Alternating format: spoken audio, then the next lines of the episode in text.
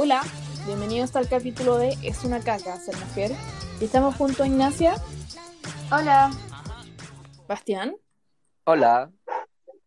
Y Gustavo. Hola. Los convoco a este podcast porque eh, el otro día estaba viendo una de las historias de Instagram de la Vale Gutiérrez, o bueno, mejor conocida como Vale Gut, y me llamó mucho la atención su estilo de vida como de prostituta independiente. ¿Cómo? ¿Prostituta independiente? Prostituta independiente es aquella persona que vende su cuerpo, ya sea mediante una forma física o enviando desnudos por internet. Que por cierto, esta niña tiene tremendo mercado. A ver, según la definición que me acabé de dar, eh, las feministas radicales criticarían enormemente ello, a diferencia de aquellas feministas liberales. ¿No creen? Yo creo que, según lo que aprendí en clase, que las feministas liberales abogarían por la decisión de ellas. Al fin y al cabo, no trabaja por ninguna empresa independiente. Ya sí, pero ahí las RADFEM opinarían distinto, ya que si no fuera por el patriarcado, no se vería en la posición de elegir ese trabajo como medida económica preferencial. Sí, pero eso sería más bien una visión moralista del asunto. Las LIFEN lo ven como algo más práctico a la hora de hablar de este tema, ya que ellas intentan dar una protección a estas personas. Mm, vale, pero aún así no se resolvería el problema en cuestión, ya que aunque existiera un mecanismo de protección, como tú bien dices, para el RADFEM no cambiaría el hecho de que fuesen cosificadas, violentadas y utilizadas para el mercado patriarcal. Mm, ya, y entonces, ¿cuál sería la raíz del problema según el RADFEM? Que si no existiera el patriarcado, la mujer no tendría por qué verse obligada a tener que vender su cuerpo para sustentarse económicamente. Al igual que el hombre ahora, ni siquiera ve como opción el vender su cuerpo, porque la cultura no lo ve como objeto sexual el cual lo puede explotar. Pero de igual manera, para las Lipfen, esto no soluciona el problema que tenemos en manos, que es necesario darles protección, salud e integridad básica a estas personas, lo que hay que solucionar antes de hablar de tratar de la raíz del asunto. Claro, siguiendo tu punto, entonces la solución finalmente para las RATFEM no sería crear un conducto regular para ello.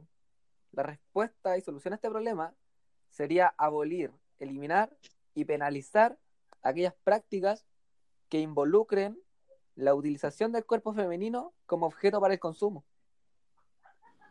Mm, ya, pero en ese caso le estarías quitando la libertad a la mujer de lucrar con su cuerpo. ¿Qué pasa si realmente le gusta trabajar en la prostitución? Por ejemplo, el otro día estaba viendo un video en YouTube y encontré a una niña que se llama Eli Luna, que es una trabajadora sexual en Argentina y que no le molesta. Miren.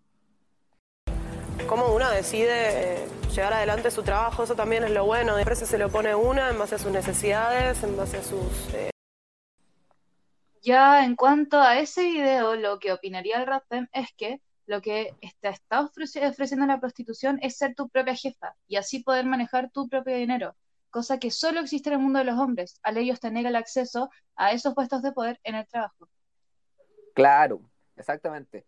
Si la mujer tuviera acceso a, esos, a estos puestos, como normalmente lo tienen los hombres, la prostitución no vendría siendo una solución llamativa y accesible para alcanzar ese objetivo. Además, que hay muchas realidades de trabajadoras sexuales que se ven obligadas por situaciones económicas desesperadas. Sí, por ejemplo, el testimonio de una mujer anónima que vi el otro día en YouTube, una viuda de 30 años, mamá de dos hijos que trabajaba como prostituta para que no le quitasen su casa, decía lo siguiente, que estaba en contra de todo esto. Muchas personas lo hacen porque sus familias, su mamá está enferma o tienen necesidades, o sea, no todas las que estamos ahí es porque nos gusta. Realmente no nos gusta, o sea, ¿a quién le gusta que vengan y te toquen? A nadie.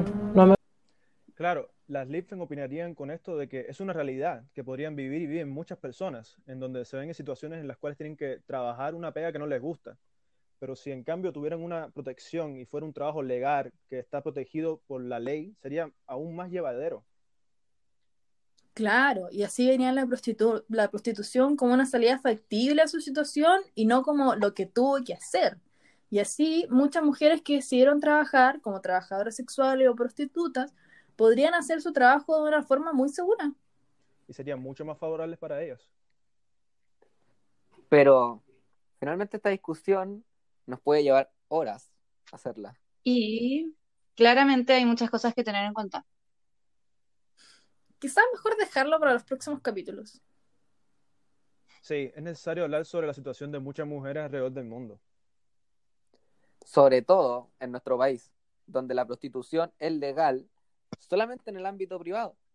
Por lo tanto, según la constitución chilena, esta actividad económica sería ilegal en los casos, por ejemplo, de trata de personas, de menores de edad y con acceso carnal por la fuerza.